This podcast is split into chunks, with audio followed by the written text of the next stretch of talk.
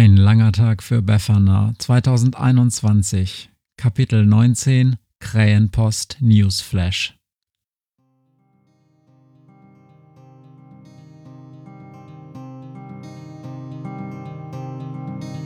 Wenn der Wind einsam durch die Straßen fegt, wenn die kalte Nacht sich auf die Häuser legt, wenn in Fenstern Weihnachtsschmuck ins Dunkel scheint, dann sind Befana und ihre Maus nicht weit. Wenn die Turmuhr Mitternacht geschlagen hat, stürzt die Hexe sich mit dem Geschenkesack auf nem Besen mutig in die Nacht hinab zu den Wesen, die ansonsten niemand mag.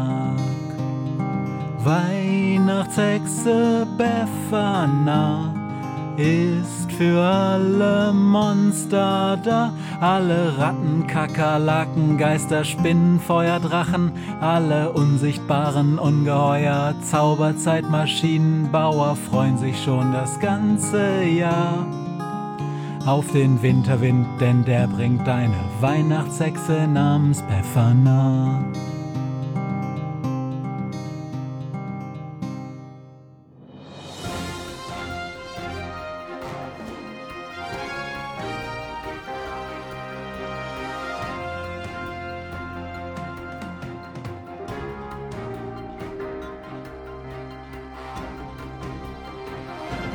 Guten Abend, live aus dem Newsroom der Krähenpost. Mein Name ist Samantha Broschinski und wir melden uns live mit einem Update zu der mysteriösen Kometensichtung, die seit heute Morgen Journalisten und Wissenschaftlerinnen auf der ganzen Welt beschäftigt. Ich bin jetzt live verbunden mit unserem Praktikanten Günther, der dankenswerterweise seinen Surfurlaub auf Hawaii unterbrochen hat und sich exklusiv für uns auf den Weg hoch zum Mauna Kea Observatorium gemacht hat. Günther, beschreib uns doch bitte kurz, wo genau bist du gerade? Hallo Samantha, ich muss gestehen, ich bin noch ein bisschen aufgeregt, denn das ist mein allererster Einsatz für Krähenpost TV. Ich bin ja am Gipfel des Vulkans Mauna Kea auf Hawaii auf 4200 Metern Höhe. Zum Glück ist es hier noch mitten in der Nacht und so können die AstronomInnen hier seit mehreren Stunden live mitverfolgen, was gerade im Orbit des Mars geschieht, unseres roten Nachbarplaneten. Günther, vor einigen Stunden gab es erste Meldungen, dass ein bisher nur ExpertInnen bekannter Komet überraschend von seiner Bahn abgewichen ist und direkt auf den Mars zusteuert. Konntest du diese Angaben inzwischen verifizieren und wie genau ist der Status jetzt? Ja, Samantha, alle, mit denen ich hier sprechen konnte, bestätigen, dass der Komet vollkommen aus dem Nichts eine neue Bahn ins Innere des Sonnensystems eingeschlagen hat und dem Mars gefährlich nahe gekommen ist. Die WissenschaftlerInnen haben dem Kometen die interne Bezeichnung Alien Intrasolar System Comet with High Energy gegeben oder kurz AISHI. Günther, unsere HörerInnen interessiert natürlich ganz besonders, ob eine unmittelbare Gefahr für die Erde besteht. Immerhin ist ja bald Weihnachten. Günther, werden wir dieses Jahr unvorstellbar schreckliche Horror-Alien-Weihnachten erleben? Krank. So leid es mir tut, Samantha, aber völlig ausschließen kann ich das nach derzeitigem Wissensstand nicht. Wenn du mich also direkt fragst, ob ich unvorstellbar schreckliche Horror-Alien-Weihnachten auf der Erde ausschließen kann, würde ich ganz klar sagen, nein. Ich kann leider nicht ausschließen, dass wir dieses Jahr ein unvorstellbar schreckliches Horror-Alien-Weihnachten bekommen. Ich habe genau zu dem Thema eine der Wissenschaftlerinnen hier im Observatorium befragt und die hat mir Folgendes geantwortet. Entschuldigen Sie, darf ich Sie fragen, was Sie gerade machen? Äh, ich mach gerade Pause. Ich esse mein Butterbrot und spiele Minecraft. Äh, okay. Äh, darf ich Sie fragen, können Sie zu 100% und mit absoluter Sicherheit ausschließen, dass wir dieses Jahr ein unvorstellbar schreckliches Horror-Alien-Weihnachten bekommen? Ich denke, unsere HörerInnen haben das Recht auf eine ehrliche Antwort.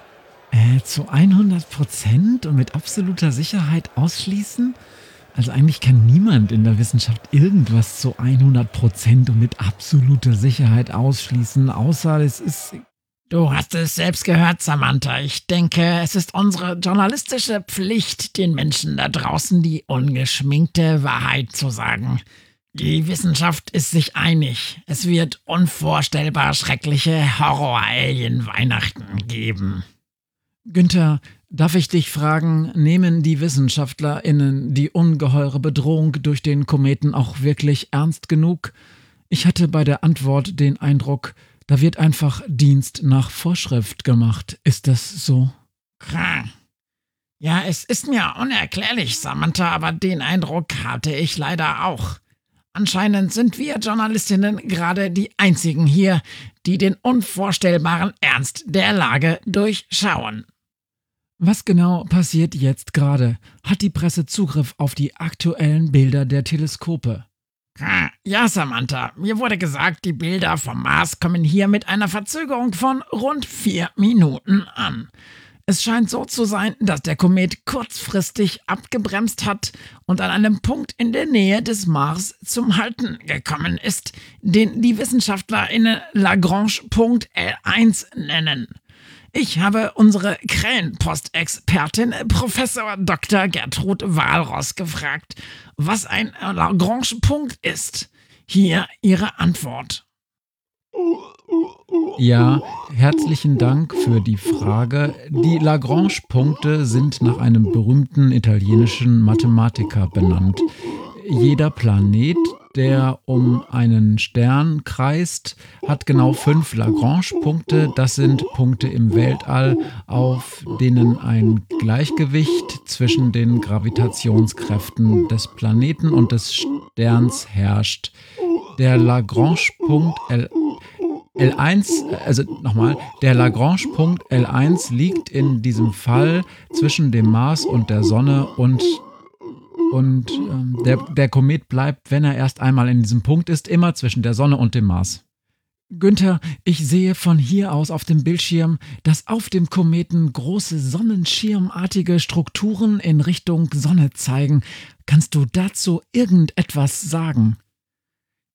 Ja, Samantha, das hat die WissenschaftlerInnen auch gewundert. Sie sehen in der maximalen Vergrößerung mit dem Teleskop ähnlich wie Pilze aus.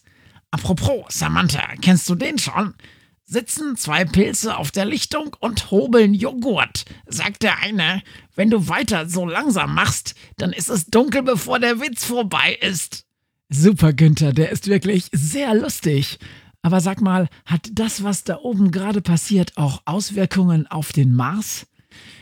Ja, genau, Samantha. Das habe ich Professor Walros auch gefragt und das hat sie mir dazu antworten können.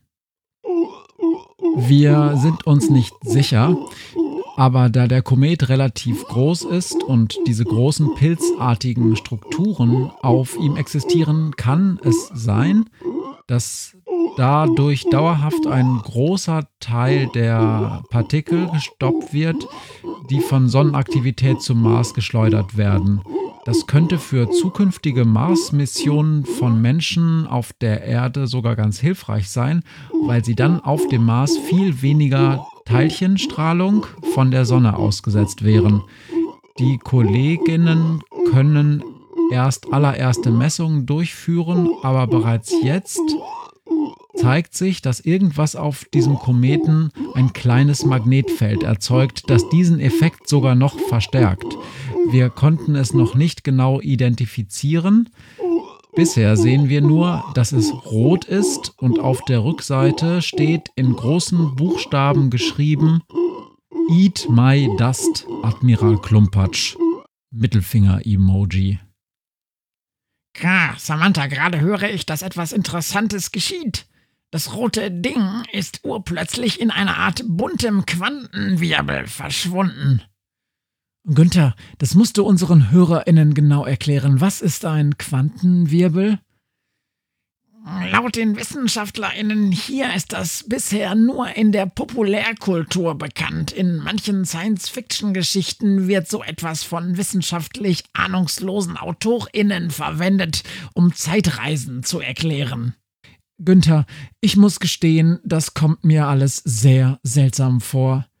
Ich danke dir für die Live-Eindrücke und den Zuhörenden verspreche ich, dass wir uns natürlich sofort wieder melden, sollte uns der Komet doch noch unvorstellbar schreckliche Horror-Alien-Weihnachten bescheren, wie es einige WissenschaftlerInnen gegenüber diesem Sender wiederholt gesagt haben. Warte kurz, ich höre gerade, dass es auf dem Mars eine neue Entwicklung gibt. Die Mars-Orbiter der Europäischen und der chinesischen Raumfahrtagentur sowie der Orbiter der Vereinigten Arabischen Emirate melden, dass gerade ein rotes Objekt auf dem Mars gelandet ist. Das passt zu einer ähnlichen Sichtung, die erst kürzlich vom Mars gemeldet wurde und bei der alle dachten, die betreffende Wissenschaftlerin war einfach nur kurz abgelenkt vom Minecraft-Spielen. Samantha, kannst du diese neue Entwicklung bestätigen? Ja, Günther, wir bekommen hier gerade tatsächlich Live-Material von den chinesischen Kolleginnen eingespielt. Es ist, es ist wirklich unglaublich. Aus dem roten Ding steigt jemand aus. Günther, wir werden gerade Zeuge der ersten Landung von Aliens in unserem Sonnensystem. Der eine hat eine entfernte Ähnlichkeit mit einem Schaf in einem Raumanzug oder so etwas und der andere ist eine Art Katze oder so. Die sieht übrigens sehr schlecht gelaunt aus. Sie tragen etwas wie Säcke oder Tüten. Günther, du magst mich für verrückt halten, aber es sieht so aus, als würden sie ihre Gartenabfälle aus den Säcken einfach auf dem Mars ausschütten. Was sind denn das für Ferkel? Drei große Haufen haben sie gemacht und was ziehen sie jetzt noch für eine Folie drüber? Und da sind auch noch kleine Wesen bei ihnen, so kleine pilzartige und ein rotes Männchen, das die ganze Zeit um die anderen herumläuft und ihnen Befehle gibt. Günther, das ist eine regelrechte Invasion. Jetzt scheinen die Pilzartigen dem roten Männchen irgendetwas zu erklären und Günther, ich weiß nicht genau, was jetzt passiert ist, aber der Rote ist plötzlich auf dem Boden zusammengebrochen und scheint eine Art Krampfanfall zu haben. Oh mein Gott, haben die Pilze etwa eine Art Telepathie-Todesstrahl-Geheimwaffe? Günther, können wir wirklich zu 100 Prozent absolut sicher ausschließen, dass wir es nicht doch mit mega gefährlichen Horror-Aliens zu tun haben? Nee.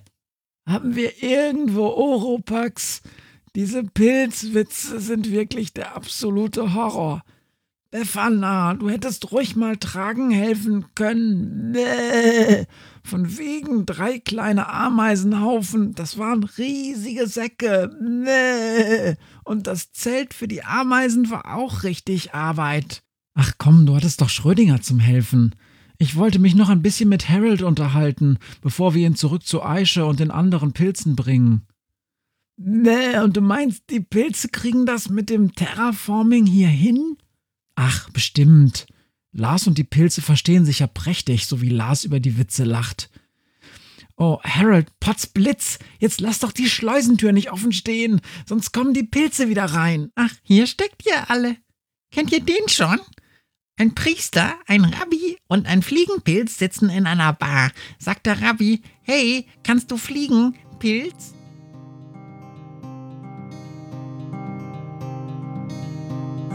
Was mir heute Morgen widerfahren ist. Eine Krähe sitzt auf meinem Fenstersims und sie krächzt von Weihnachtshexe Befana, die sie hoch am Himmel fliegen sah. Tausend Abenteuer hat die Hexe erlebt, wie ein Haus verschwindet, wie ein Berg erbebt wurde im Wald verwunschen und im Fels versenkt, und doch hat sie alle reich beschenkt. Weihnachtshexe Befana ist für alle Monster da. Alle Ratten, Kakerlaken, Geister, Spinnen, Feuerdrachen, alle unsichtbaren Ungeheuer, Zauberzeitmaschinenbauer freuen sich schon das ganze Jahr. Auf den Winterwind, denn der bringt eine Weihnachtshexe namens Pfeffernah.